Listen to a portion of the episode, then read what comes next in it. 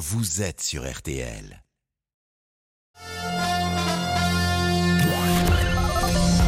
Les auditeurs ont la parole sur RTL. Avec Pascal Pro.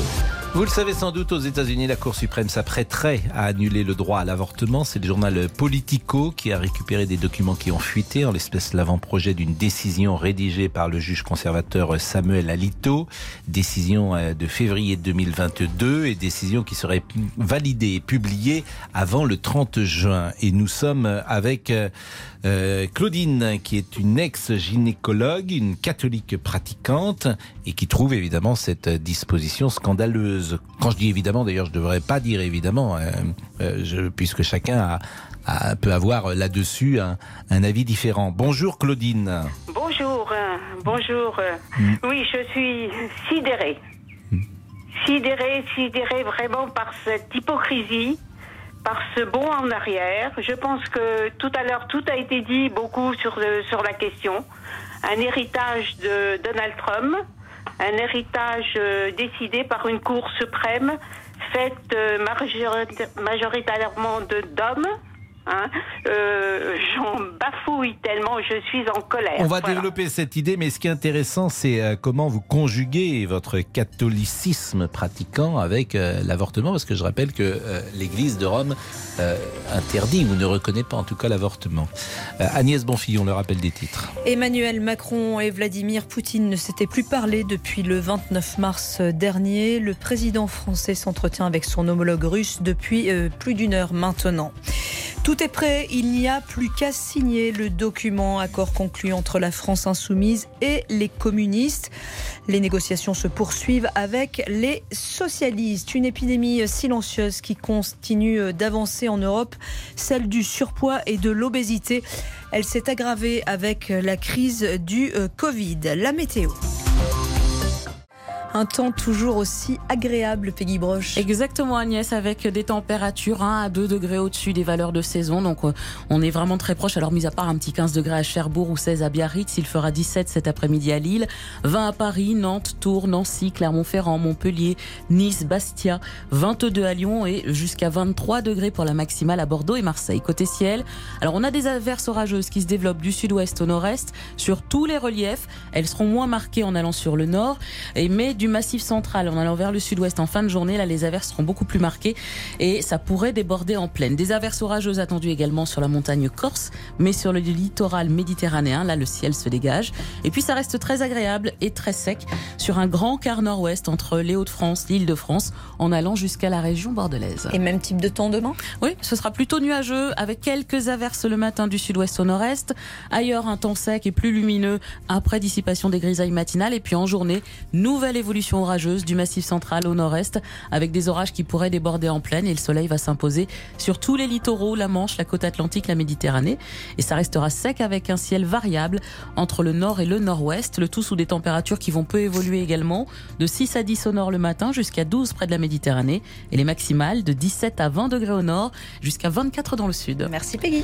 Merci Peggy, merci Agnès, merci à Ludovic Van de Kerkhoff qui était la rédaction chef de ce 12h30. Nous partons avec les auditeurs pour parler de l'avortement les auditeurs ont la parole.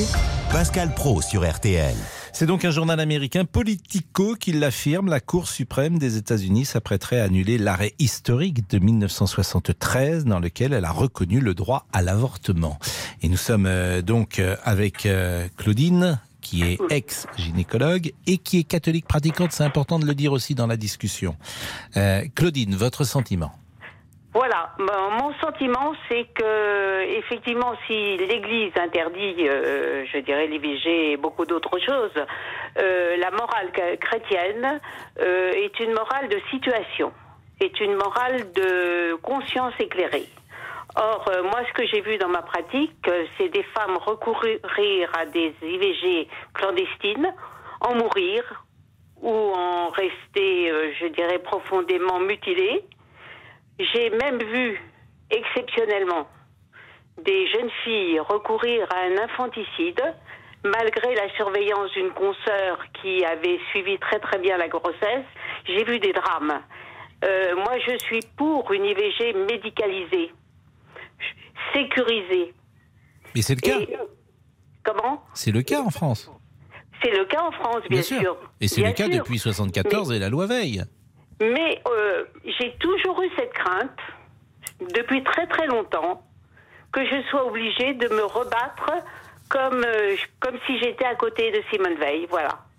Et vous vous souvenez, en 1974, vous étiez déjà bien. euh, gynécologue à l'époque? Euh, Vous étiez en J'étais en cours d'études, voilà. J'étais en cours d'études, mais je me souviens très bien. Hmm. Je revois encore son, son discours. Euh, J'imagine ce que ça a pu représenter pour elle. Voilà. Mais je regardais le droit à l'avortement dans le monde. Par exemple, il y a beaucoup de pays où, euh, en Afrique, par exemple au Congo, en Égypte, au Gabon, alors je ne vais pas citer tous les pays, Oui. au Sénégal, tout ça, l'IVG est interdit. Au Honduras, au Nicaragua, à, à Haïti, dans la République dominicaine. Bon, en Europe, l'avortement est interdit au Vatican, on l'imagine bien, à Saint-Marin, dans les États d'Andorre et à Malte. Il est illégal à Malte. Oui, mais Malte, c'est un fief catholique aussi. Hein. Oui, mais, Euh, mais- le- mais j'entends bien. Et il est euh, accessible en cas de danger, par exemple au Liban. euh, en Irak, au Bangladesh, en sûr. Birmanie. Donc c'est dans le monde, et on voit bien le droit des femmes et le chemin que les femmes doivent encore faire pour se faire entendre leur voix. Et on voit bien que c'est pas, ce n'est pas une évidence dans le monde entier. Alors, c'est d'autant plus choquant qu'un enfant se fait à deux. Et que dans cette histoire-là, Mm. qu'est-ce qui est visé Ce sont les femmes uniquement. C'est ce qui m'a toujours sidéré. Euh, on, on pense qu'un enfant, c'est la femme qui est, enfin, c'est la femme qui est condamnée quand elle fait une IVG. C'est la loi, la loi va, alors que l'homme n'est en rien concerné. Ce n'est pas du tout dans l'évangile, ce n'est pas ma, ma foi ni ma, ma pratique. Voilà. Bon, c'est un dogme hein, quand même hein, dans l'Église Oui, de Rome. C'est un dogme, c'est-à-dire que vous disiez la morale chrétienne. euh, le pape manifestement n'est pas sur votre ligne. Il considère que la vie, la vie est là dès que euh, il y a ovulation, si je veux résumer. Euh, Pas donc le- fatalement la vie humaine. Il y a la vie, on Bah, peut dire qu'effectivement on fait des IVG, ce sont des En fait, vraies vies. Toutes Voilà. les religions sont opposées à l'IVG. Toute la religion. euh, Euh, pas, de- pas toutes, c'est-à-dire que les délais, les délais de début de vie sont un peu différents selon les Oui, religions. mais enfin, que ce soit Voilà. les religions musulmanes, euh, la Eh ben, religion il y a un petit délai possible, voilà. Bon, en tout cas, restez avec nous parce qu'Alexis, euh, lui, est défavorable à l'avortement. Euh, donc, il va nous expliquer euh, pourquoi. Et c'est vrai que c'est un sujet, c'est même étonnant que nous puissions traiter ce sujet euh, au- aujourd'hui, en 2022. À tout de suite. Jusqu'à 14h30. Les auditeurs ont la parole sur RTL. Pascal Pro, les auditeurs ont la parole sur RTL.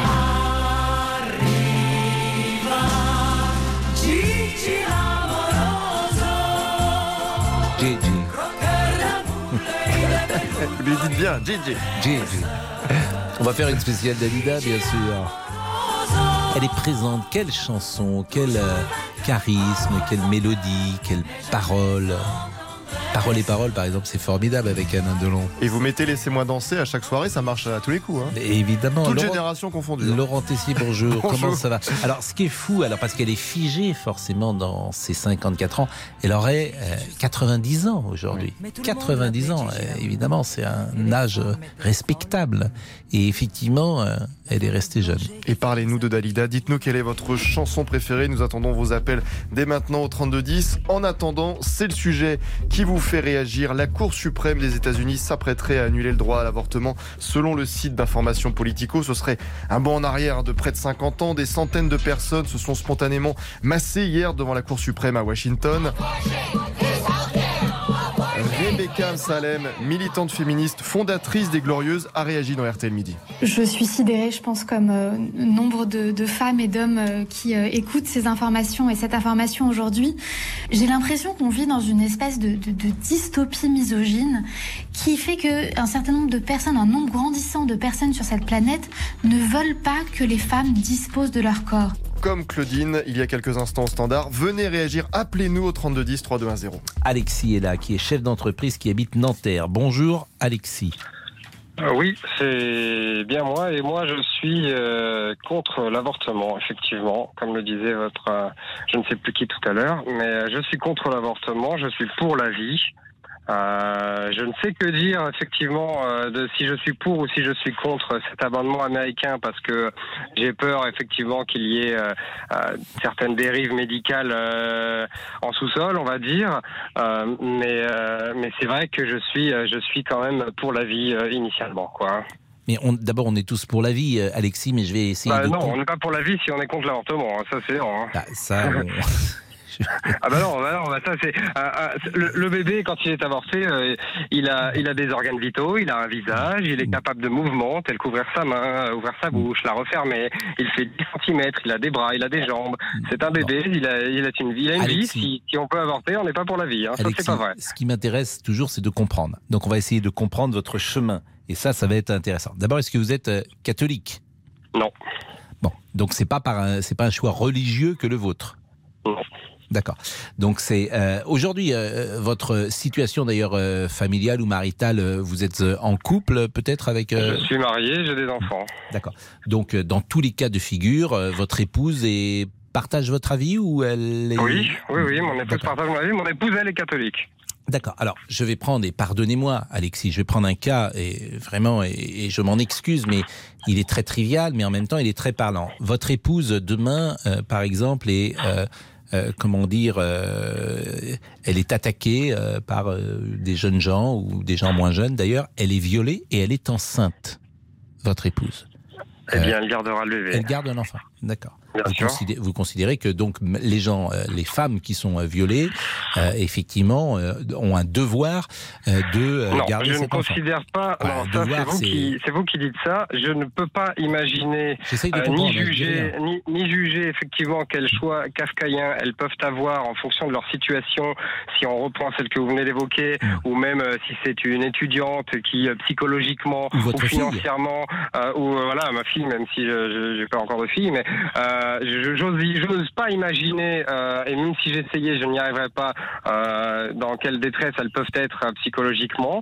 Mais voilà, c'est pas, c'est pas, d'ailleurs c'est pas vraiment la question. La question c'est est-ce que je suis pour, est-ce que je suis contre, et je, et je suis contre. Maintenant, j'ai pas, j'ai pas 100% des réponses, malheureusement. Mais ce que, ce que je saisis mal dans la psychologie sur ces questions-là, c'est que que vous adaptiez pour vous euh, euh, que vous soyez contre l'avortement, je le comprends aisément et vous avez répondu avec beaucoup de sincérité, ma femme garderait l'enfant et ça. Mais ce que je ne saisis pas, c'est pourquoi voulez-vous imposer votre avis ah, j'impose rien, moi. D'ailleurs, je manifeste pas, je n'impose rien du ah tout. C'est pas moi, c'est pas moi qui le fais. Hein, quand, vous, quand vous, dites, vous dites vous êtes contre l'avortement, c'est uniquement pour vous, mais vous ne souhaitez pas que la société, par exemple, euh, vous souhaitez que les gens soient libres. C'est pas moi qui prends, c'est pas, c'est pas moi qui prends cette décision. Donc, non, mais votre, euh, quel est pour vous? Alors, je re, Moi, si demain il y a un référendum, demain il y a un référendum, on demande l'avis au peuple, alors je voterai contre l'avortement.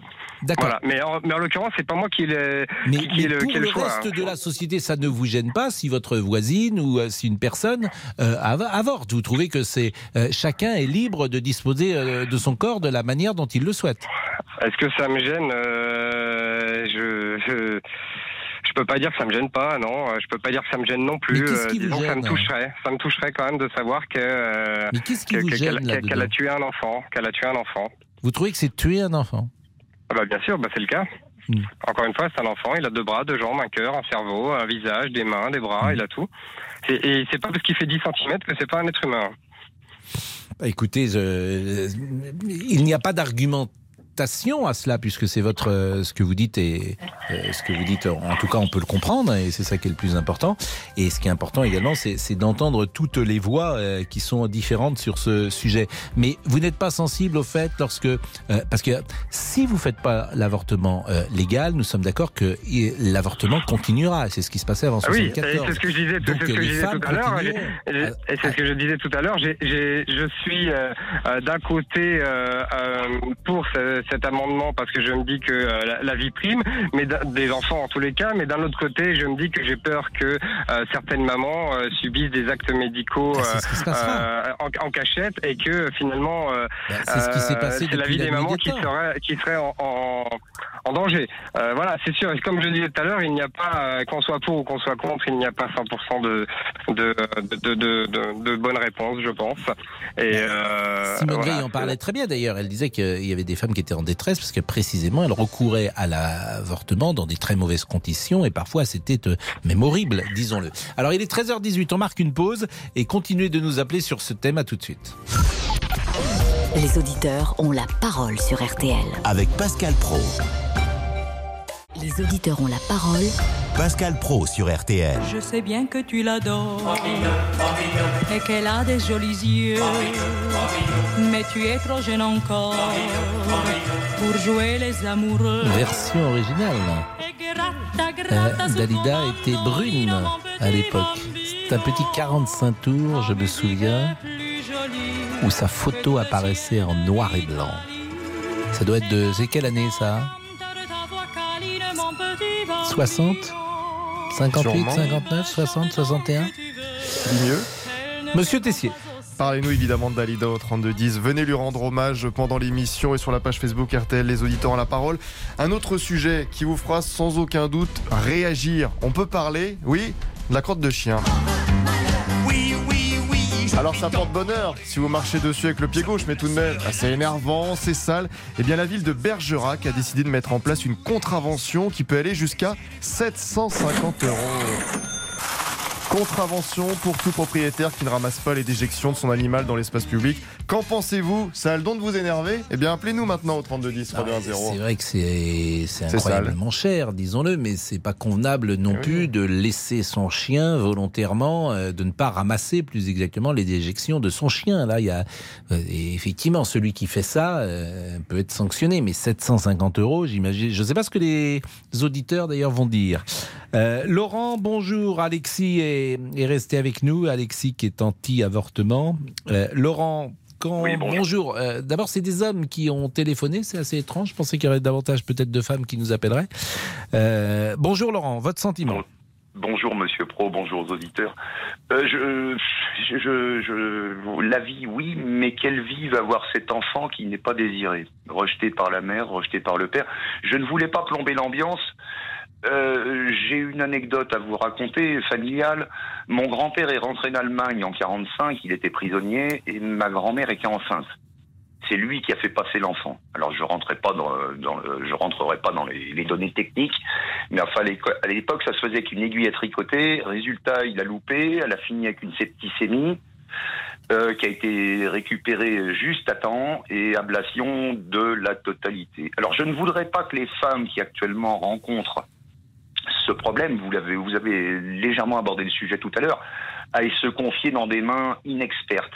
Il a fallu 70 ans à mon grand-père pour cracher le morceau, si on peut dire. C'est-à-dire que lorsque ma grand-mère est décédée à 92 ans, elle a discuté un petit peu de la vie qu'ils avaient eue tous les deux avec mon grand-père et il lui a dit euh, c'était pas moi, j'étais pas là. Mais en attendant, le sale boulot, c'est moi qui l'ai eu. Et ces deux personnes, donc ma grand-mère comme mon grand-père, sont devenus infirmiers ensuite en hôpital. Pour ma grand-mère, 35 ans en bloc opératoire et pour mon grand-père, 43 ans à garder les fous. Mhm. Et euh. donc ça a plombé une vie. Ça a plombé deux vies en fait.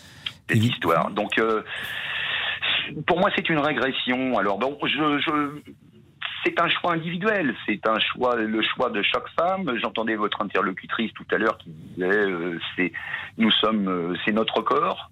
Je suis d'accord. Je suis tout à fait d'accord avec ça. Bon, dans un couple, on en parle à deux. Un accident peut arriver, bien que maintenant il y ait tout ce qu'il faut pour se préserver. Mais enfin, ça peut arriver malgré tout.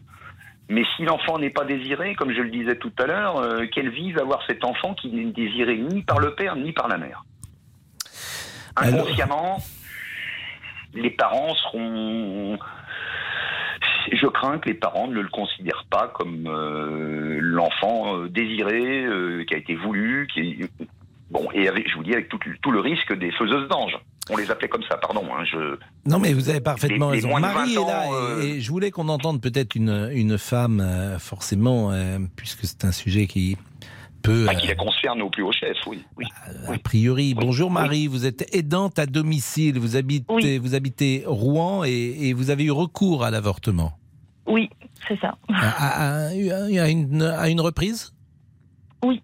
Hmm. Et comment, c'était en quelle année, Marie? Il y a 11 ans. Est-ce que vous y repensez? Tous les ans à la date. Ben oui. Et vous regrettez votre choix ou au contraire, vous le aujourd'hui, euh, vous trouvez que vous avez à l'époque pris la bonne décision? À l'époque, j'ai pris la bonne. On a pris la bonne décision. Mmh. Mais c'est c'est la raison qui l'a emporté sur la passion. Et pour quelle raison vous aviez décidé d'avorter? Euh, Pour euh, par rapport au travail, enfin des raisons financières. On n'était pas capable de pouvoir assumer pouvoir assumer cet enfant euh, dans de bonnes conditions. Et vous aviez quel âge euh, à l'époque, Marie? Donc j'avais 29 ans. Et quand vous dites on, vous étiez avec euh, un compagnon il, y a, oui, il, y a, 11 ans Vous êtes toujours avec le même compagnon hein Pardonnez-moi ces questions indiscrètes. Non, non, non, depuis non, mais on a eu trois enfants quand même ensemble. Vous avez eu trois enfants après ou c'était...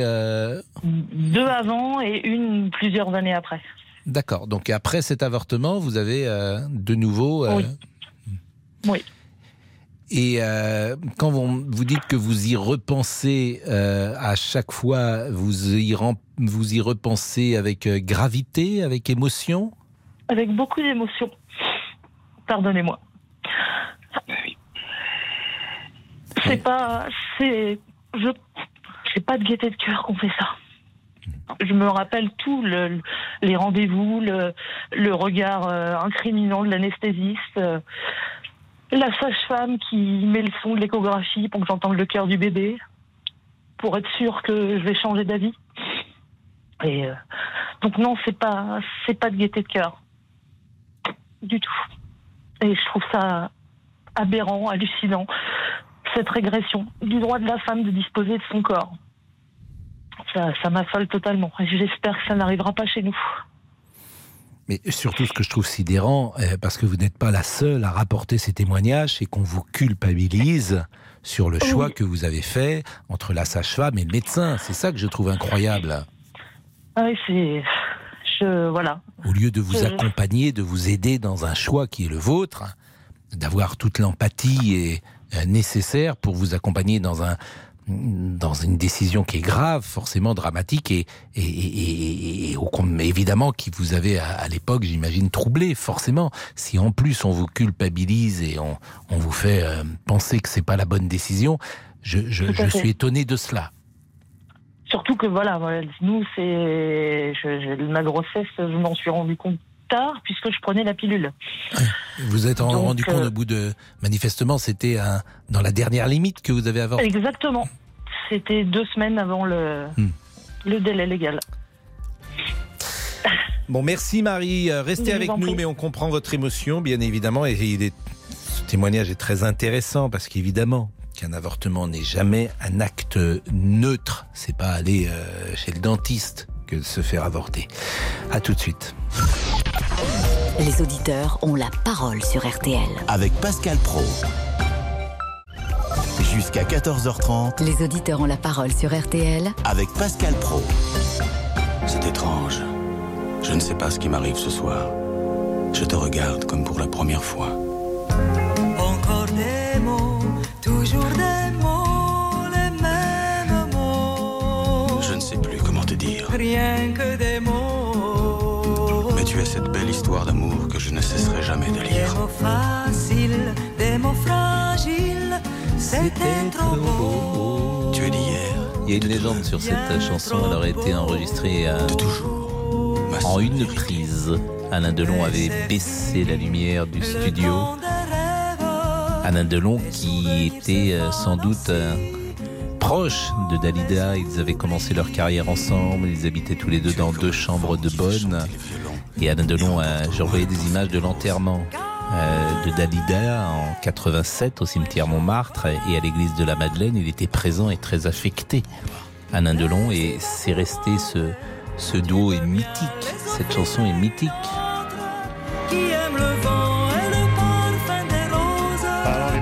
Évidemment, nous attendons vos appels dès maintenant au 3210 pour nous parler de, de Dalida. Eric Jean-Jean sera avec nous après 14h puisqu'il va réaliser une émission euh, bonus track spéciale Dalida, spéciale euh, carrière de la chanteuse. En attendant, Écoute, Pascal Pro va chanter. Non, je chante pas. J'y ai cru. Belle transition avec la classe politique. Parlons les parlons les. Éric Zemmour doit-il se présenter aux élections législatives? Celui qui a obtenu 7% des voix à la présidentielle, eh bien s'interroge. Je suis très tenté. J'hésite encore pour une raison simple. Est-ce que je pourrais, en me présentant dans une circonscription, mhm. euh, aider euh, tous mes camarades qui sont euh, sur le pont? Écoutez, vous n'avez plus que quelques jours à attendre. Éric Zemmour hier soir avec nos confrères de BFM TV. Eh bien appelez-nous pour réagir au 3210 320. Je regardais les délais légaux euh, pour euh, subir euh, possiblement une intervention volontaire de grossesse en Angleterre. C'est assez disparate. Hein. Au Royaume-Uni, c'est 24 semaines. Aux Pays-Bas, c'est 22 semaines. En Suède, c'est 18 semaines. En France, c'est 14 semaines. La moyenne, en gros, c'est 13 semaines. Mais en France, on est passé de 12 à 14 semaines pour pouvoir avorter ça, c'est le délai euh, légal. Euh, on remercie Laurent, on remercie euh, Marie qui nous a émus et nous allons changer de, de sujet. Marie, je vous remercie vraiment de votre témoignage. Merci Pascal. Merci beaucoup. Merci beaucoup. Euh, le point avec Monsieur Olivier. Eh oui, Pascal. Monsieur Olivier, comment ça va? Ça va et vous, Pascal? Mais écoutez, euh, nous allons bien. Olivier bon, bah, Oui, oui, c'est ça. Pourquoi à chaque fois que vous dites ça, vous regardez sur votre téléphone pour bien vérifier mon nom de famille? À chaque fois, vous le faites, Pascal. vous, ne retenez pas. Vous, hein, vous êtes loin euh, de moi et je pense que vous voyez mal. je, pense que, votre prochain rendez-vous est chez un opticien. Ah bah c'est ça, voilà. Bien sûr, vous me permettez, ou un ophtalmologiste. Voilà, bien sûr ou un oculiste. Comme oui, un oculiste. on ne dit plus ça aujourd'hui. tous les un ophtalmologiste. Allons-y. Quand j'étais enfant, on disait oculiste. Oculiste. Je sais pas pourquoi. Sur nos réseaux sociaux, pour Eric, c'est un droit fondamental sur lequel il ne faut surtout pas revenir. Fabienne nous écrit c'est un retour en arrière de 100 ans en enlevant ce droit. Et on conclut avec Sophie, ma fille a eu recours à l'avortement, elle n'aurait jamais pu assumer cet enfant, ça l'a sauvée. Merci. Les auditeurs ont la parole. Pascal Pro sur RTL. Il y a des sujets graves que nous traitons et il y a des sujets euh, plus légers et anecdotiques, mais qui nous intéressent forcément. Et c'est le cas avec euh, Bergerac, puisque la crotte de chien peut coûter jusqu'à 750 euros. Ce sera euh, la contravention pour tout propriétaire qui ne ramasse pas les déjections de son animal dans l'espace public. Pardonnez-moi, mais ça me fait, ça me fait sourire. On parle là d'animaux, hein, bien sûr. Christian est avec nous. Bonjour Christian. Bonjour Pascal. Bonjour, à Laurent. Vous habitez Dijon. Tout à fait. Mais il faudrait qu'on appelle Bergerac d'ailleurs. Il faudrait qu'on appelle le maire de Bergerac. Il faut qu'on ait, faudrait qu'on ait un habitant à Bergerac. Euh, ça serait intéressant de savoir comment ils vivent cette euh, nouvelle injonction. Qu'en pensez-vous, Christian? Bah, écoutez, moi je soutiens la démarche du maire de Bergerac mmh. parce que si vous voulez, ça participe à une, à une sensibilisation générale des propriétaires de chiens. Euh, de faire en sorte que les déjections canines euh, ne soient pas ne soient pas un obstacle pour les piétons qui les enjambent en permanence. Ça, c'est bien régulé. Par exemple, je vois à Paris, il y a 30 ans, paraît-il, c'était très dur. Mais aujourd'hui, je vois les propriétaires de chiens, ils ont tous euh, une, un gant. Euh, généralement, c'est mieux quand même. Et puis, euh, ils ont un petit sac plastique. Et en plus, ils sont au regard des autres dans ces cas-là. Et je n'ai jamais vu ces dernières années quelqu'un laisser son chien faire sur un trottoir sans ramasser si le maire de Bergerac a pris euh, cet arrêté, c'est sans doute parce qu'il y avait des abus qui, étaient qui étaient intolérables et je, pense qu'il a bien fait. Et encore une fois, ça participe à une sensibilisation. Il y a trop de, de propriétaires de, d'animaux, euh, enfin de chiens euh, qui ne ramassent pas les, les, déjections canines. Alors tout ça, ça peut paraître finalement, comme vous l'avez dit juste avant, assez anecdotique, mais c'est un état d'esprit, si vous voulez. Ce sont des petites incivilités qu'il faut combattre. Et moi, je suis pour cette démarche. Mais les 750 euh, euros, par exemple, ça vous choque pas? C'est pas rien, 750 euros. Je pense que ça doit être l'amende quasiment la, la, la, la, plus élevée euh, pour ce type de... Le, montant, le montant peut paraître très élevé, mais il est surtout dissuasif. C'est-à-dire que si, justement, il y a une sensibilisation, une discipline de la part des propriétaires des chiens, sans doute euh, probable que le montant de cette amende sera revu à la baisse. vous avez un chien Ah non, moi j'ai un chat, donc j'ai pas ce problème. Donc effectivement, on sort pas son chat le soir. Donc euh, je n'ai pas ce problème. Nous, nous, si vous voulez, à Dijon, on n'est pas trop, euh, pas trop embêtés. Il y a finalement une assez euh, grande discipline par rapport à tout ça. Il y a des panneaux de signalisation un petit peu partout, dans les rues, sur les places, etc. On peut dire que le Dijonais est assez discipliné par rapport à tout ça. C'était Jacques Chirac, je crois, qui avait lancé les motocrottes il y a fait.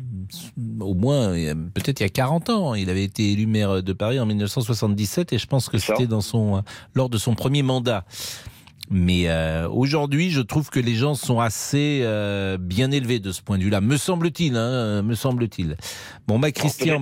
Peut-être que, Bergerac est une exception à la règle que vous venez d'énoncer. Non, mais ça sera intéressant, effectivement. Alors, ça serait intéressant. Il est possible que, comme Bergerac est une ville touristique, ce ne soit pas euh, simplement des habitants de Bergerac, mais des habitants de passage qui, évidemment, viennent avec leurs chiens et qui sont peut-être moins enclin à respecter, peut-être parce que euh, Bergerac est une commune rurale, peut-être pense-t-il que euh, voilà le chien peut s'ébrouer dans la nature plus facilement, je n'en sais rien. Mais, c'est pour ça que je voulais appeler le maire de Bergerac. 750... À 750 euros, ils seront peut-être plus enclins. Je suis d'accord. Il est 13h38. Vous avez un chien, monsieur Béchiot? Non, Pascal, j'en ai eu. Comment? J'en ai eu, mais j'en ai plus. Qu'est-ce que vous aviez comme chien? J'avais un Labrador, j'ai eu un Leonberg, un Boxer. Ah oui Ouais. Ah pas tous en même temps, mais. Ah non, mais donc vous avez toujours vécu quand même le plus souvent avec des chiens. Et là, pourquoi vous n'en prenez plus? Parce que c'est difficile. oui, en appartement, c'est compliqué. Mais oui. Et même avec les horaires de travail. Bah, c'est vrai, c'est vrai que c'est vrai, c'est vrai. Et vous? Moi, j'ai jamais eu de chien. Ah, un chat euh, Mes parents avaient un chat, mes enfants ont un petit chien. Un écureuil? Non, ils ont un petit chien, mais un, King Charles, mais euh, c'est vrai que bon. Euh, et Monsieur Boubouk a eu des écureuils. Oui, bah, j'aimerais bien promener mes chinchillas bientôt. Alors je ne sais pas si je me prendrai des amendes, hein, Pascal. 13h39, hein. à tout de suite. Jusqu'à 14h30. Les auditeurs ont la parole sur RTL. Avec Pascal Pro. 13h, 14h30. Les auditeurs ont la parole sur RTL. Avec Pascal Pro. Laurent Tessier. Il y a 35 ans, le 3 mai 1987, Dalida nous quittait. Je vis danse, je vis comme si j'étais en vacances, je vis comme si j'étais éternelle. Quel souvenir gardez-vous de la chanteuse Quelle est votre chanson préférée? C'est vrai que Dalida a marqué plusieurs générations. Paroles et paroles, Gigi l'amoroso. Il venait d'avoir 18 ans Il venait d'avoir 18 ans. Il était beau comme un enfant, fort comme un homme. Poussez un peu plus la voix parce que. C'était l'été, évidemment. J'ai compris en le voyant. Mes nuits d'automne. Parlez-nous de Dalida au 3210, 32 Mes cheveux, un peu plus de noir sur les yeux ça la fait rire. Je crois qu'on va vous laisser. Hein. Est-ce que vous savez, monsieur Boubou, comment on appelle les habitants de Bergerac Les Bergeracois, Pascal. Et les habitantes de Bergerac euh, Les Bergeracoises Exactement. Eh oui, non, mais attendez, je cultivais, hein. Non, mais attendez, vous. Ça s'appelle Wikipédia, Olivier. On, les appelle également les gentilés. Pourquoi De Périgueux, je ne sais pas. Ah bon, merci. Merci de cette info. Euh, Bertrand qui est un gendarme à la retraite. Bonjour Bertrand. Une amende de 750 euros si vous n'avez pas ramassé la crotte de votre chien. Qu'en pensez-vous? Ah, ben, Personnellement, je vais être euh, très familier. Ça me laisse sur le cul. Hmm à savoir que 750 euros pour une crotte de chien, euh, c'est vraiment énorme pour. Bon, effectivement, c'est pénible de d'avoir de, de, sur tous les trottoirs euh, des crottes qui traînent. Euh, le maître euh, qui a un chien doit pas faire supporter aux autres euh, les déjections bah, canines de son les déjections de son animal. Euh, ceci étant, ça, ça ouais, c'est énorme, c'est énorme, énorme. Ah bah oui, ça c'est. Je vous confirme que c'est énorme, effectivement. 750 euros, c'est très c'est beaucoup d'argent. Voilà, de là arriver. C'est plus de la moitié d'un SMIC. Voilà. Alors, euh, qui pourra payer euh, Ruby sur l'ongle une amende à 750 euros? Bah, Sans doute euh, est-ce dissuasif et c'est pour ça que c'est fait. Ouais, mais enfin bon, ça n'empêche que, quand même, on peut pas. C'est particulier quand même ce cas-là. C'est-à-dire que on peut pas plaider la surprise. On ne peut pas dire euh, je, euh, je ne savais pas, je n'ai pas vu mon chien, euh, je n'ai pas eu sa crotte, que sais-je? Vous voyez, c'est volontaire quand on laisse une crotte sur le trottoir. Je, je vais dire Pas forcément. Ah vous pouvez très bien avoir quelqu'un, oui, non, non, vous pouvez très bien avoir quelqu'un qui, euh, je veux dire, vous rencontrez votre voisin, vous êtes en train de discuter. Euh, il faudra absolument donc prendre cette habitude-là de vérifier autour de vous si jamais le chien, pendant que vous êtes arrêté, n'a pas posé sa crotte, parce que bon, ça peut arriver. Pendant que vous êtes en train de discuter, le chien, il a besoin, il fait bon, voilà, merci, euh, au revoir Marcel, euh, allez à la prochaine. Vous partez, vous êtes derrière. Ça peut être involontaire. Euh, et vous prendrez 750 euros. Je veux dire, il faut, il, il- il y a une mesure euh, à, à avoir, il y a une cohérence à avoir en fonction de la faute. Effectivement, euh, pourquoi pas demain proposer les amendes pour le téléphone au volant à 750 euros Pourquoi pas 1500 euros en disant que les gens ne téléphoneront plus Euh, il, il faut arrêter. On a la même chose exactement pour les personnes qui disent oh ça circule vite en ville, on va mettre une zone 30. Bon, ça éduque pas. Je vois pas le allez rapport, vous prendre- mais Non, non, non, mais, Hmm. mais c'est- le problème d'une du- du- d'une amende qui est disproportionnée pour faire Mais elle est volontairement disproportionnée, elle est Bah oui, mais- dissuasive. Bah, Voilà, bien sûr, elle est mais- dissuasive. mais- Elle est volontairement. Bah, Euh, mais non, mais je, ça fait réagir en tout cas. Le gendarme que vous êtes est contre. Oh, bah, je, je, je suis contre la disproportion des amendes dans, dans certains cas, quoi. Faut arrêter. c'est-. Mais ça éduque s'entend, c'est très- ce Qu'on que vous dites par- est argumenté. Qu'on passe par l'éducation, mais qu'on ne passe pas par des amendes comme ça. Qu'on aille déjà à un palier à 135 euros, mais qu'on n'aille pas à 750 euros. Mais peut-être Oui, ça que d'ailleurs, euh, euh, ça serait intéressant pour ça d'écouter le maire. Peut-être que ce palier, il l'a fait, que c'est pas efficace. Je disais tout à l'heure, Bergerac, c'est touristique. Hein. Faut bien comprendre que c'est une ville où il y a beaucoup de gens qui passent. Donc, euh, il est possible qu'il en ait assez, ce monsieur de euh, Bergerac. C'est la capitale du très touristique Périgord pourpre, qui veut euh, dire euh, propre et accueillante. Donc, euh, peut-être qu'il en a marre, ce maire, et qu'il a, il a pris ça. Bah, merci beaucoup, Bertrand. Ben de Mer- rien. Merci. Au revoir. Il est 13h45. Les déjections d'écureuils sont légères. Oui, oui, oui, non, non, c'est c'est- très léger, Pascal, si je puis dire. Voilà, Parce que je va. rappelle que vous avez un master en écureuil, donc c'est pour ça que. Exactement, oui, oui, oui. En même temps, c'est pas un truc qui Oh, sert c'est- un doctorat maintenant. hein. C'est un doctorat en écureuil. Vous nous l'avez dit en tout cas la semaine dernière. Exactement. Mais vous nous avez pas parlé de votre week-end euh, au fait hier? Eh non, non, Pascal, non, non, non. Mais oui, non, mais alors qu'est-ce qui s'est passé? Bah écoutez, Pascal, apparemment, on doit lancer la pub là. Alors je sais Mais pas oui, si on mais a le ça, oui, mais à chaque fois, Ah, on a le à temps, chaque fois, vous éludez. Ah bah non, mais Pascal, j'ai percé mes fenêtres ce week-end. Percé Oui, j'ai percé mes fenêtres, exactement. Oui, avec, quoi, une- avec une visseuse, oui, avec une visseuse. Parce que il y a de l'humidité dans l'appartement. Oui. Il y a un nouveau problème. Donc, on a dû percer les fenêtres pour aérer l'appartement. Vous ne l'avez jamais fait, vous percez vos fenêtres Non, j'ai pas percé mes fenêtres. J'ai. Ah voilà, bah, ça m'a un petit peu surpris de le faire. Mais. C'est entendu, mais euh, ça, ça vous a pas pris tout le week-end, ami Ah, c'est très long, Pascal. Si, si, ça m'a pris les deux jours. Mais vous faites combien de trous? Ah, écoutez, il y a eu à peu près 4 par fenêtre. Alors, c'est quand même long, Pascal. hein. Non, mais vous n'y connaissez rien. rien. Bah non. mais- Il va faire froid dans Bah l'appartement. Ouais, vous n'êtes pas dans le. BTP, Pascal. Donc, du Laissez-moi. coup, il n'y a pas eu de, de, de rencontre inopinée. Ah bah non, non, non, bah comme toujours. Et hein. le voisin, comment va-t-il? Il est- Oh, écoutez, pour- les relations sont tendues, mais pour l'instant, pas de déclaration de guerre. C'est le plus important. 13h40. Bah, on va venir avec Damien Béchiot euh, à soir. Oh non, non, non, non. les fenêtres, Pascal? Non, non. Cassez les fenêtres une les belle reprise, en tout fenêtres. Il est 13h47. Pascal Pro, les auditeurs ont la parole sur RTL. Évitez de grignoter. Les auditeurs ont la parole sur RTL. Avec Pascal Pro.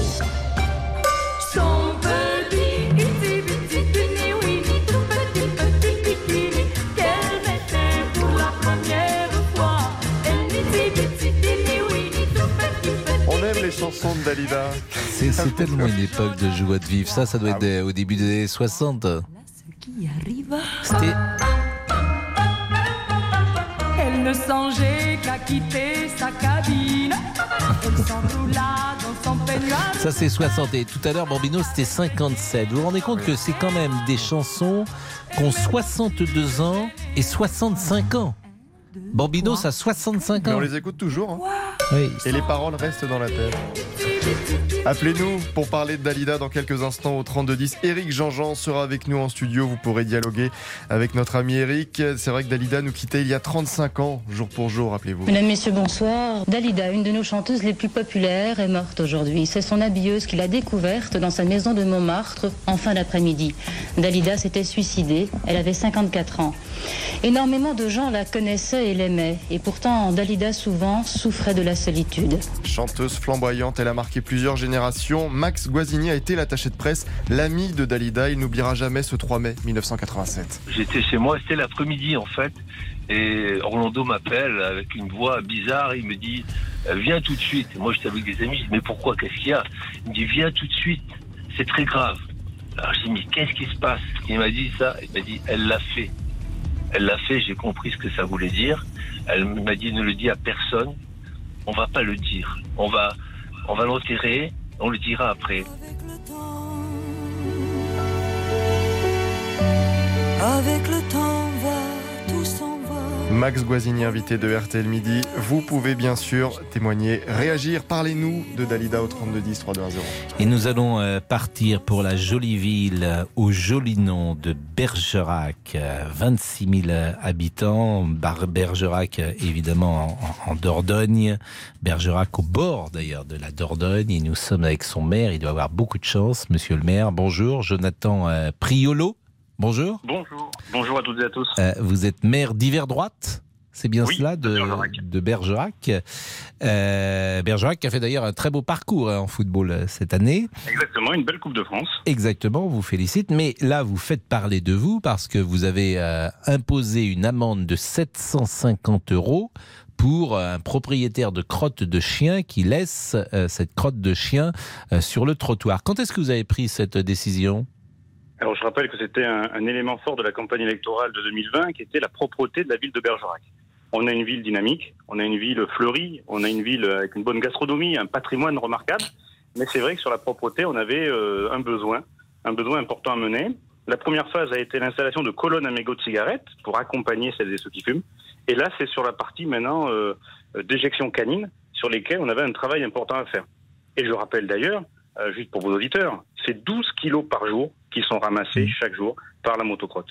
Et donc, on souhaite sensibiliser davantage les citoyens à la propreté de, de- de leur ville, pouvoir accueillir davantage les touristes et puis les Bergeracois qui viennent travailler sur Bergerac pour pas qu'ils aient les déjections canines sous les pieds à chaque fois qu'ils traversent euh, un trottoir. Mais vous avez pris cette décision quand, monsieur le maire? Donc, donc, il y a eu tout un travail de concertation pendant un an.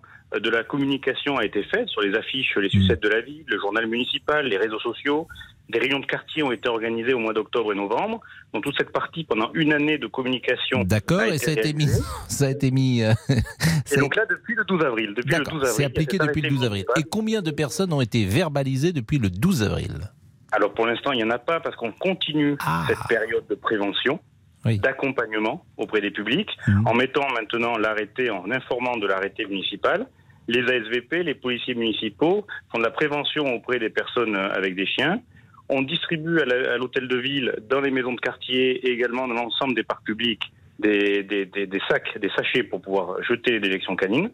Donc tout est mis en œuvre pour accompagner. Prévention. Jusqu'à quand la prévention? Quand est-ce qu'on sanctionne? Prévention jusqu'au 15 juin, puisque le dernier week-end de juin, un grand festival de théâtre a lieu sur la ville de Bergerac, et vous y êtes conviés si vous souhaitez venir, chez Pascal Pro, avec grand plaisir. Avec plaisir, c'est un festival de théâtre de tous azimuts?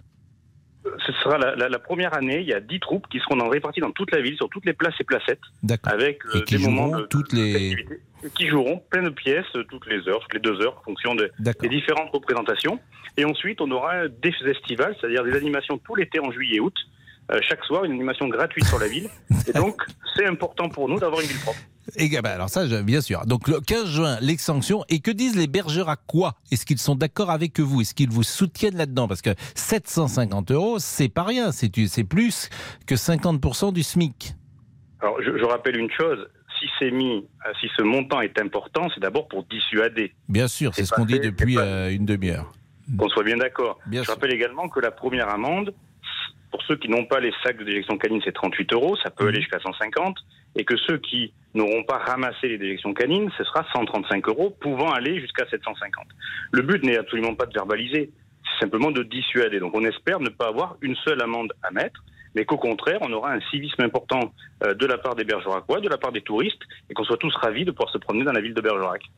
Bah écoutez, euh, pourquoi pas. hein. Moi, j'ai vu que euh, c'était assez mitigé pour tout vous dire. euh, Les, les auditeurs, ils sont surpris de 750 euros parce que la somme évidemment est énorme, même si bien sûr c'est dissuasif. Mais on voulait on voulait vous avoir. euh, Les, les. Bergeracois, eux, sont, sont, sont ravis euh, de tous les retours que l'on a pour l'instant et de vos confrères qui sont venus, que ce soit à la Mais j'ai vu que Denis Grandjou est avec vous, je crois aujourd'hui. Il est Oui, en mais Il sort, reportage. de mon bureau à, à- il sort de mon bureau à l'instant. Eh ben, on le salue, Denis Grandjou, parce qu'il fait un reportage très certainement qui va passer ces prochaines heures, euh, ou demain matin, ou, euh, ou, euh, ou, ou en tout cas après-demain. Exactement. Et là, il partait sur le terrain avec nos équipes. Il y a la motocrotte qui arrive devant l'hôtel de ville pour pouvoir illustrer. 12 kilos par travail. jour, vous m'avez dit. Il y a combien de motocrottes? Il n'y en a qu'une pour l'instant. Hmm. Euh, une deuxième disponible si besoin. Mais, euh, mais pour l'instant, il n'y en a qu'une qui tourne toute la journée. Mais je suis étonné parce que je, je trouvais qu'à Paris, les gens sont assez civilisés, il me semble, hein, assez bien élevés de ce point de vue-là, et que euh, c'est pas un. Quoi, ça ne me semble pas un problème euh, numéro un euh, à Paris. Il y en a d'autres, hein, croyez-moi, même des problèmes importants. Alors, Euh, pour, avoir écouté certains débats de, de- de vos confrères euh, radio ou télé, j'ai bien l'impression que certains Parisiens se plaignent de la propreté. Ah oui, non, mais ça, Euh, Paris, ça, est, Paris est très sale, je vous le confirme. Paris est très sale. Mais a, a priori. les euh, Parisiens à venir vers Bergerac pour l'été. mais on, a- on aimerait vivre à Bergerac, monsieur euh, Priolo. Mais si vous nous mettez un Falcon chaque matin pour venir euh, travailler et que vous le payez, nous, on vient tous à Bergerac travailler. Il n'y a pas de souci. Avec grand plaisir. Vous pouvez venir à Bergerac quand vous voulez, même pour une émission délocalisée euh, sur les Ah, mais- festivals, sur le Ah, ça, port de Bergerac. Vous verrez, vous serez très bien accueillis. Ah ben ça, j'imagine. Bon, en tout cas, merci. C'était vraiment sympathique de vous avoir. Il Merci est vous. 13h56 et euh, l'heure du crime. Bonjour, avec, euh, mon l'ami cher Pascal. Richard. Vous qui êtes une encyclopédie sportive sur pattes. Au, moins. Évidemment, vous Au connaissez Marco Pantani. Ah, Marco Pantani, c'est un cycliste qui est décédé, bien Voilà. sûr. Eh bien, on va, on va se pencher sur ce décès aujourd'hui de Marco Pantani. Euh, C'était euh, en février 2004 dans une- un hôtel minable de Rimini. On va le retrouver mort. Et très vite, la justice italienne va dire c'est un suicide. Euh, ça ne fait aucun doute. Pantani avait 34 ans. La famille va se poser beaucoup de questions. Et par deux fois, l'enquête va être rouverte. Elle a été récemment rouverte pour homicide, l'enquête sur Pantani, parce qu'on se pose des questions sur euh, évidemment qui lui a fourni euh, cette drogue, ça on le sait à peu près, mais ce qui s'est passé réellement dans cette chambre de cette pension euh, assez minable de Rimini. Qu'est-ce qui s'est passé? Eh bien, la, justice enquête. Donc, la réouverture de l'enquête Pantani, on traite ça dans l'heure du crime, à 14h30 sur RTL. Il est 13h57, on va parler sans doute de Dalida, on va être avec Eric Jean-Jean. On terminera peut-être avec Daniel, on a encore quelques secondes ou pas Damien? On n'a pas quelques secondes. Donc euh, la pause, le flash, euh, Daniel, pourquoi pas dernière euh, auditrice sur les amendes, et Dalida. À tout de suite. Suivez RTL en vidéo sur l'appli Il est 14h.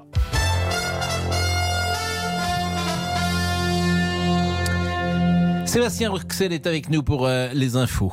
Et d'abord, cette offensive des forces russes et pro-russes sur l'usine d'Azovstal, dernière poche de résistance à Mariupol, des avions et des tirs d'artillerie prennent pour cible ce site industriel qui abrite encore des civils.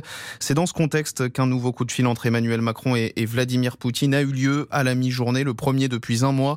On ne sait pas encore ce qu'ils se sont dit. Les difficiles tractations à gauche en vue des législatives, il faut que ça se termine d'ici la fin de journée, affirme Manuel Bompard, chef des négociations côté insoumis.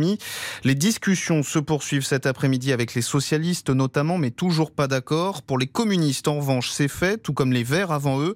Un accord qui satisfait la maire écologiste de Strasbourg, Jeanne Barséguian, rassurée sur la question européenne. Évidemment, en tant que maire de Strasbourg, je regarde la question européenne euh, avec beaucoup d'attention. Il est indispensable que les gages euh, soient donnés, et je crois qu'ils l'ont été. En aucun cas, il s'agira euh, de sortir de l'Union européenne. En aucun cas, il s'agira de déroger, évidemment, à l'état de droit. On est sur un projet pro-européen qui peut être critique vis-à-vis de l'Europe telle qu'elle existe, mais qui néanmoins ne la remet pas en cause. Et c'est évidemment un, point qui était non, non négociable avec LFI. La maire de Strasbourg au micro RTL de Yannick Collant. Et puis l'inquiétude des vignerons français, c'est la troisième information à retenir. Les fabricants de bouteilles en verre ont de plus en plus de mal à répondre à la demande. La flambée des, prix de l'énergie, le manque de matières premières et une série de grèves en Europe provoquent une quasi-pénurie et à la clé une explosion des tarifs. Euh, Ludovic Roux, c'est le président des vignerons coopérateurs d'Occitanie. Ce que je vois le plus souvent passer, c'est entre 20 et 30% de hausse. Chacun essaie de trouver sa propre solution. Hein. Euh, certains, euh, tant pis, changent un petit peu euh, de typologie de bouteille, de marketing, mais ce qui n'est pas évident. Et certains, malheureusement, sont obligés d'arrêter les chaînes d'embouteillage parce qu'ils ne trouvent pas la matière première, le verre. Un propos recueilli par Arnaud Touche. La météo demain, on aura toujours des averses et des orages sur les régions du sud et de l'est. Ce sera ensoleillé en revanche de la façade atlantique aux régions de la Manche et du centre aux frontières belges en passant par l'île de France. Les températures en matinée 3 à 7 degrés au nord, 8 à 13 au sud. Dans l'après-midi, on aura 16-17 près de la Manche et dans le Pays Basque, 18 à 25 degrés partout ailleurs. Les courses, le quintet, c'était à Chantilly. Je vous donne l'arrivée provisoire. Oui, le ça c'est important. Le 3 Le 11 Oui. Le 4 le 5 et le 12. Vous avez gagné, Pascal? Je ne joue pas au ah. petit show. Je ne joue pas. et les rapports dans l'après-midi. Je vous donne les, résultats définitifs dans l'après-midi, oui. évidemment. Et, des rapports, en attendant, je vous laisse. Euh, vous la main pour la suite Vous qui êtes euh, d'une autre génération, est-ce que, est que ça vous touche encore, Dalida? Oui, écoutez, il y a quelques chansons que j'aime bien. C'est euh, ce que je vous disais tout à l'heure. il venait d'avoir 18 ans, je trouve magnifique. 14h30, on est avec Eric Jean-Jean, nous parlons de Dalida. Jusqu'à 14h30, les auditeurs ont la parole sur RTL avec Pascal Pro. J'attendrai le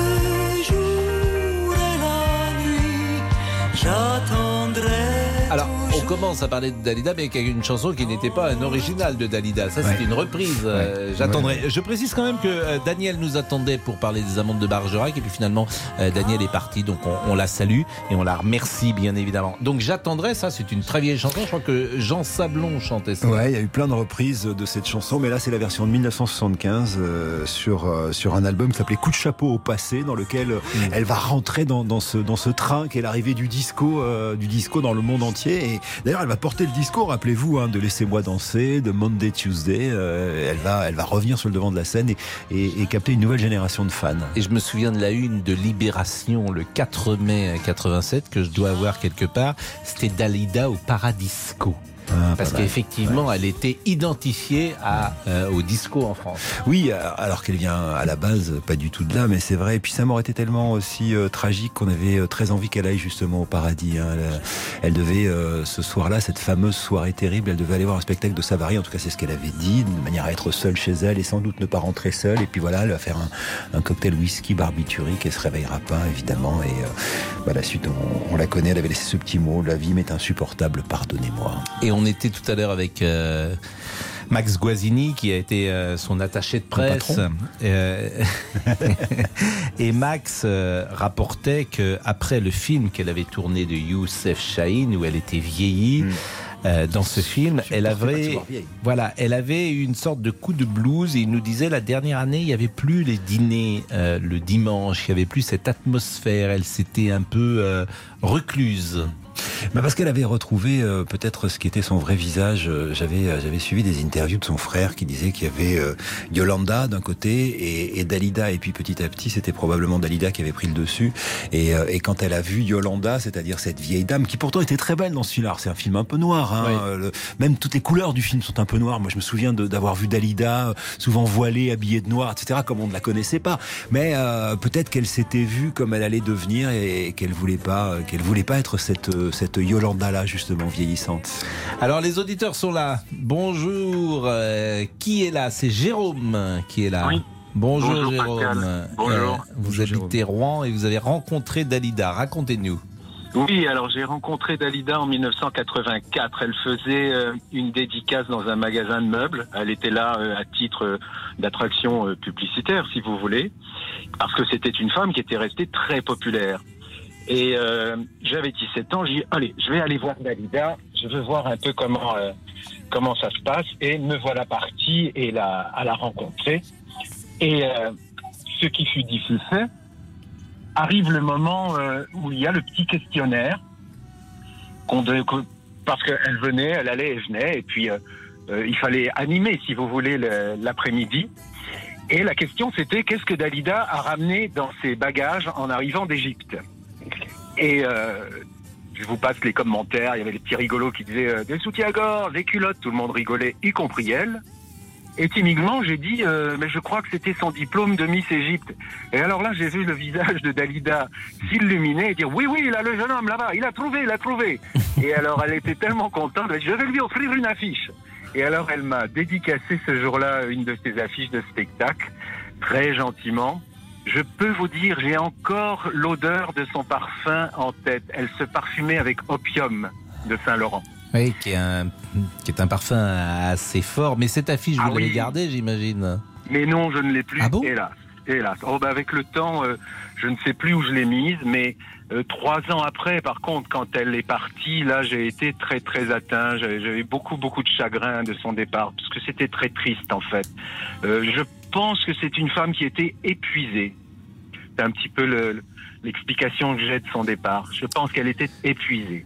On va marquer une Mais pause, voilà, Jérôme. J'ai ce euh, souvenir, ce souvenir qui était assez, assez Bah, sympathique, d'une femme très gentille. Oui, alors justement, on parlera. euh, c'est vrai que lorsqu'on est mort, parfois on a toutes les qualités, mais tous ceux qui ont connu Dalida rapportent cette gentillesse, cette bienveillance, cette simplicité. C'est ce que disait Max Guazzini tout à l'heure. Donc on va en parler dans, dans une seconde. Et puis on parlera aussi d'Orlando, parce que dans les raisons de la présence de Dalida aujourd'hui, il y a Orlando qui depuis des années fait un travail formidable. À tout de suite. Pascal Pro, les auditeurs ont la parole sur RTL. 14h30.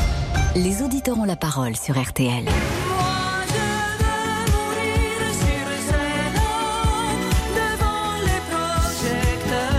Racontez-nous l'histoire de cette chanson.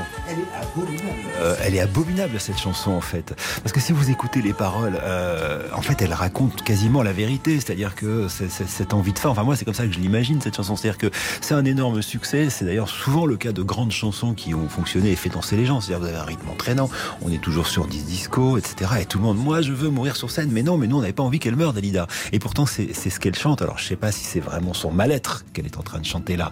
En tout cas, elle chante qu'elle veut mourir sur scène, c'est-à-dire qu'elle veut mourir de- devant les projecteurs et qu'elle veut mourir jeune, ce qu'elle va faire. Enfin, moi, je trouve cette chanson, elle est à la fois magnifique et abominable. Nous sommes avec Françoise. Bonjour Françoise. Bonjour Pascal. Et oui, ben, merci Dali- d'être avec Dalida, nous. c'est magique. C'est magique. A- elle rentrait par euh, la fenêtre et puis euh, c'était la fête chez vous. Euh, elle était magnifique sur scène. Elle vivait sur scène. Elle vivait pour son public. Elle aimait son public. Elle a croisé des hommes dans sa vie. Est-ce que c'était les bons? On va pas revenir là-dessus, mais je pense qu'elle a été très malheureuse. Elle était en souffrance. Et elle donnait tout à son public, un respect du public, et puis une beauté, sa chevelure flamboyante, ses tenues de scène. C'était la fête, quoi, les paillettes. Et, euh, Mais par contre, dans ses chansons, elle racontait des morceaux de sa vie qui étaient poignants, je pense. Et alors, ce qui, est, intéressant quand on parle de sa blondeur, Dalida, on a tous l'image hein, de la blondeur de Dalida, mais quand elle arrive au tout début et qu'elle chante Bambino, euh, elle, est, plutôt orientale, elle est plutôt gironde, comme on dit, c'est-à-dire elle a, elle a les formes orientales, etc. C'est un peu plus tard hein, qu'elle va, qu'elle va avoir cette silhouette qui est rentrée dans nos esprits euh, à nous et qui fait qu'elle est devenue iconique.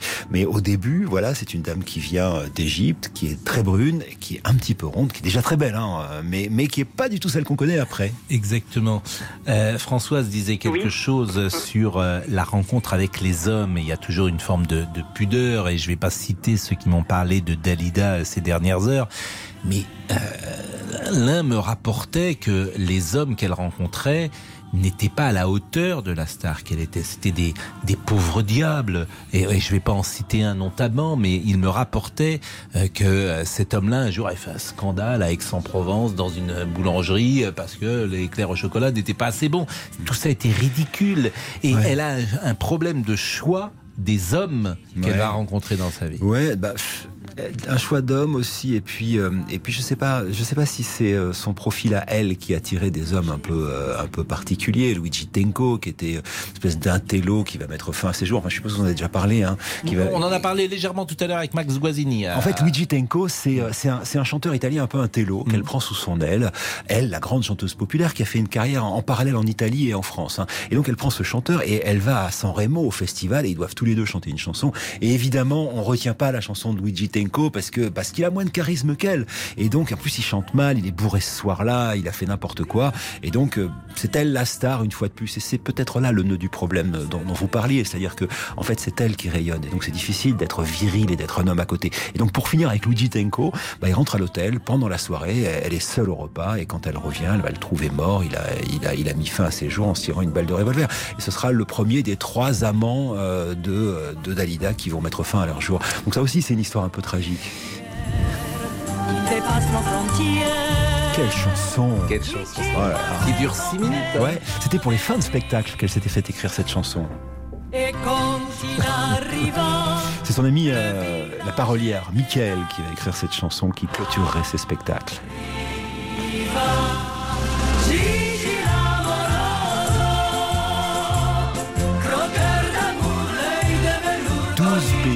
Sera numéro 1 dans 12 pays avec cette chanson. Quelle année cette chanson?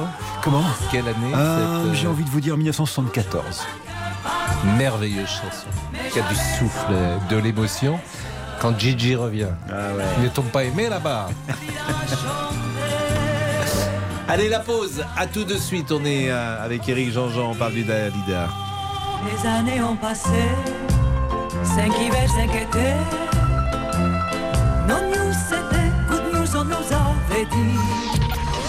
Les auditeurs ont la parole sur RTL. Avec Pascal Pro. Pascal Pro, les auditeurs ont la parole sur RTL.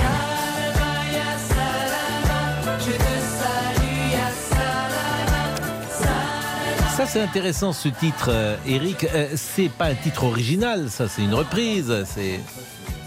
Encore une fois, c'est une reprise d'un- titre qui est un, un traditionnel. Tout à l'heure, j'avais dit que c'était Jean Sablon. euh, J'attendrai le jour et la nuit. Et en fait, c'était Rina Ketty. Ah aussi. là là Rina J'ai aucune excuse en plus. euh, J'ai aucune excuse, j'ai dû écrire ça quelque part dans un livre en plus. Euh, Catherine est avec nous. Euh, Catherine qui est décoratrice. Bonjour Catherine. Bonjour Pascal, Et merci déjà d'être merci. avec nous.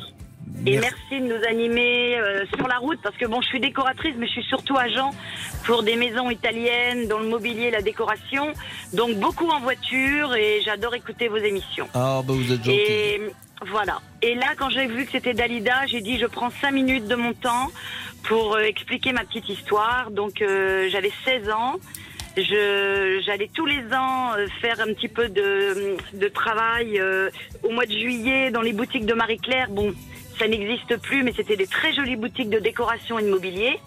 Et rue Pierre Charon, j'avais comme cliente Dalida. Donc j'avais 16 ans, j'arrivais de la Normandie déjà, donc euh, pour moi Paris, c'était, j'étais émerveillée devant Paris. Et j'avais Dalida comme cliente, j'avais Johnny, j'en avais d'autres, mais j'avais surtout Dalida qui arrivait. Alors elle arrivait avec son Austin, c'est tout juste si elle arrivait pas dans la boutique avec l'Austin et tout le monde me disait voilà Dalida, voilà Dalida. Et à chaque fois, je, bonjour Dalida, vous allez bien? Oui, bonjour Catherine, je vais très très bien. Qu'est-ce que tu peux me proposer aujourd'hui? Un plat, un vase, quelque chose? Je dois partir à Saint-Tropez pour rencontrer mon, ami Carlos. Qu'est-ce que je peux Donne-moi des idées. Dis-moi ce que je peux lui offrir. bien, hein Et vraiment, elle était charmante, belle, élégante. Et aujourd'hui, je, je, je tiens à dire que je regrette que toutes les femmes ne soient plus avec des talons, avec des robes féminines, euh, jolies. Elles sont avec des, des, des tennis, plus de talons, plus rien du tout. Il faut prendre exemple sur Dalida, sur beaucoup de choses. Non, mais Il faut là, vraiment prendre exemple sur cette femme. Non, mais c'est vrai que c'est une époque, vous avez raison. Moi, je suis. euh, on est tous frappés, parce que d'abord, on a de- nos enfants, et puis on est dans des rédactions où, euh, effectivement, on est souvent les, maintenant les plus vieux, disons-le. À 55 ans, t'es es parfois parmi les plus vieux. Beaucoup, pas toutes, mais beaucoup de jeunes femmes aujourd'hui sont tout en basket. Toute la journée en basket et en jean. C'est vrai. Mais alors, bon, c'est- ce que je dis est factuel. Hein. Pas- Alors moi je me balade toujours avec mes talons de 12, tout le Ah temps, oui. tout le temps. Alors Ah tout oui. le monde rit, tout le monde rit. Je fais des salons professionnels 6 jours non-stop avec, Avec des, des talons de 12. stilettos. Comment tu peux marcher avec des talons de 12 comme ça? Mais il y a que toi qui peux marcher avec des talons Bah, pareils. c'est vrai que c'est magnifique voilà. les talons forcément. Mais alors Dalida et alors cette gentillesse parce que Max Boisigny en parlait tout à l'heure. Tous ceux qui l'ont connu euh, disent ça, Eric Jean-Jean. Alors j'ai pas eu la chance de la croiser, hein, hélas elle est partie beaucoup trop tôt, j'étais pas encore dans, dans le métier, mais oui en effet. euh, Et puis Max en plus il a une histoire terrible avec elle, une histoire histoire bouleversante. Je sais pas si vous l'a raconté, mais euh, il était d'abord son avocat, puis il a travaillé pour elle. Et euh, il y a l'histoire avec cette radio hein, que, que défendait Max Guazzini. Énergie, disons-le. ouais. Où- Cette grande Max, Qui a été manifestation. mon patron à l'époque où j'étais à, à- à Énergie, et, et elle savait déjà, c'est elle qui a sauvé hein, euh, l'histoire. Avec la grande manifestation euh, où il y a eu euh, euh, 300 000 millions de personnes, dit Max. ouais. Alors il y en a peut-être eu que 200 000, mais c'est la manifestation qui a sauvé les radios libres en 80. Oui, absolument. Et c'est elle surtout, Dalida, qui était intervenue Bien auprès, sûr, auprès, auprès, du président de, Mitterrand. de François Mitterrand parce qu'elle était amie avec François Mitterrand. D'ailleurs, François Mitterrand n'était pas à l'enterrement euh, de Dalida et je sais que c'est une blessure euh, pour Orlando. Ah bon? Il n'était pas euh, à J'écoutais Orlando justement chez Laurent Ruquier qui racontait euh, que Dalida venait quand que, que Mitterrand venait quand Bien même sûr. euh, gratter à la porte Mais bien, ben, et- exactement, et c'est pour ça que c'était une blessure. On a prêté en plus une liaison euh, entre François Mitterrand et Dalida. Orlando, Ça, Orlando a l'air de dire que ça s'est que ça que ça, ça s'est fait quand même. hein. Et qu'il venait euh, comme ça, le président Mitterrand, il tapait à la porte, il rentrait, Et etc. qu'ils avaient, Mais ils avaient mis de l'éclairage dans la rue bien sûr, dans Dalida l'éclairage, bien sûr. Mais euh, lorsqu'elle est décédée, elle a été enterrée. La messe était à la Madeleine et François Mitterrand n'était pas euh, présent. Et je sais que c'est, oui, il y a une forme de blessure. Catherine, aujourd'hui, vous êtes toujours dans la décoration, mais euh, vous étiez bien jeune quand même, en... parce que là, c'est 84, J'avais 16 85. ans. J'avais 16 ans, j'ai 59 ans aujourd'hui.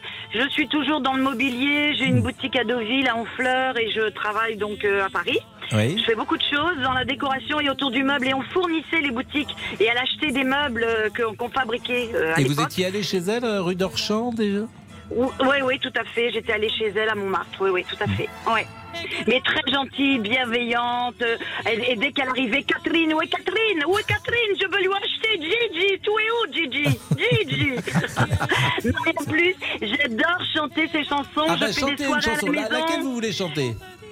Oui, mais là, je suis un petit peu intimidée. Bon, mais non, euh, vous avez sinon, pas l'air. hein. mais sinon, gens sinon- intimidés, mais pas, pas vous. hein. Pas ça, intimidé, Catherine, avec des talons de 12 à l'antenne RTL. Ça, j'y crois pas une seconde. hein. Mais franchement, j'adore faire des soirées avec Dalida. Et mon rêve, c'est de, de me mettre dans ses robes et puis d'aller chanter presque de restaurant en restaurant ces chansons. Mais je suis trop vieille maintenant. Mais 59 arrêtez, vous avez ans, 59 ans, c'est le plus bel âge. Voilà. Euh, Vous rigolez Voilà. quoi Mais on a connu les belles années, on a connu les belles années et aujourd'hui c'est compliqué, mais, Mais non, faudrait vraiment vie, vous. Mais c'était formidable, oui. Bon, euh, il y avait René qui était là aussi. euh, René euh, qui a euh, très rapidement avant le débrief, si elle peut nous dire un petit mot, René, euh, parce que vous attendez depuis longtemps. Je voulais pas vous faire Oh attendre là, sans que vous oui. passiez à l'antenne. Bonjour René. Bonjour Pascal. Euh, vous avez 30 secondes. Oh là, d'accord. Eh bien écoutez, j'ai eu un épisode à 18 ans en Algérie avec Dalida. Euh, J'avais euh, donc 18 ans, euh, nous étions encore en Algérie et j'étais sortie d'un d'un concert euh, du Majestic, j'habitais pas très loin et j'avais un 33 tours à la main parce que je voulais absolument le faire dédicacer. Et, Bon, et- j'étais et- et seule, vous l'avez fait dédicacer? Bien sûr. Eh ben écoutez, les 30 secondes hélas, parce qu'il est 14h24, c'est horrible. J'ai- C'est le- c'est l'instant que je redoute tous les jours. Je suis obligé de couper les auditeurs, mais autrement, il n'y a pas le débrief. Merci Eric Jean-Jean, Jean-Alphonse ensuite. 13h, 14h30. Les auditeurs ont la parole sur RTL. C'est l'heure du débrief de l'émission par Laurent Tessier. Ce serait un bond en arrière de près de 50 ans. La Cour suprême des États-Unis s'apprêterait à annuler le droit à l'avortement selon le site Politico. C'est en tout cas le souhait d'Alexis. Demain, il y a un référendum, on demande l'avis au peuple, alors je voterai contre l'avortement. Ça me toucherait quand même de savoir que. euh, Mais qu'est-ce qui que- vous que- gêne qu'elle- a tué un enfant, qu'elle a tué un enfant. Vous trouvez que c'est tuer un enfant? Ah bah bien sûr, bah c'est le cas. Mais Marie a été choquée par ses propos, elle qui a avorté il y a 11 ans pour ces raisons. par rapport au travail, enfin, des raisons financières. On n'était pas capable de pouvoir assumer, euh, pouvoir assumer cet enfant euh, dans de bonnes conditions. Donc j'avais 29 ans, Un acte, un moment qu'elle n'oubliera jamais et elle y repense régulièrement. beaucoup d'émotions. Pardonnez-moi. C'est pas de gaieté de cœur qu'on fait ça. Je me rappelle tout, le- les rendez-vous, le, le regard euh, incriminant de l'anesthésiste, euh, la sage-femme qui met le son de l'échographie pour que j'entende le cœur du bébé, pour être sûr que je vais changer d'avis. Et euh, donc non, c'est pas, c'est pas de gaieté de cœur. Et dans l'émission, vous le savez, vous nous parlez librement de sujets très difficiles, vous témoignez, mais il y a d'autres moments beaucoup plus légers, comme la ville de Bergerac qui s'attaque aux crottes de chiens. La commune a décidé de sanctionner les propriétaires qui ne ramassent pas les déjections de leur animal dans l'espace public. Le tarif peut monter jusqu'à 750 euros, mais il faut bien ça pour dissuader. Le maire de Bergerac, Jonathan Priolo, en a marre. C'est 12 kilos par jour qui sont ramassés chaque jour par la motocrotte. Et donc, on souhaite sensibiliser davantage les citoyens à la propreté de, de- de leur ville. Et puis vous avez été très nombreux à nous appeler il y a 35 ans, le 3 mai 1987. Dalida nous quittait. Nous sommes mardi. Damien, musique Tuesday, mardi en anglais, des chansons bah, qui nous ont tous marqués, qui animent toutes les soirées karaoké. évidemment J'ai compris en le voyant. Mes nuits d'automne. J'ai mis de l'ordre à mes cheveux. Un peu plus. Françoise a été marquée par Dalida. Dalida, c'est magique. Elle était magnifique sur scène. Elle vivait sur scène. Elle vivait pour son public. Elle aimait son public. Allez, le débrief pour aujourd'hui, c'est terminé. On se quitte avec la chanson que toutes les générations chantent, oui, en soirée.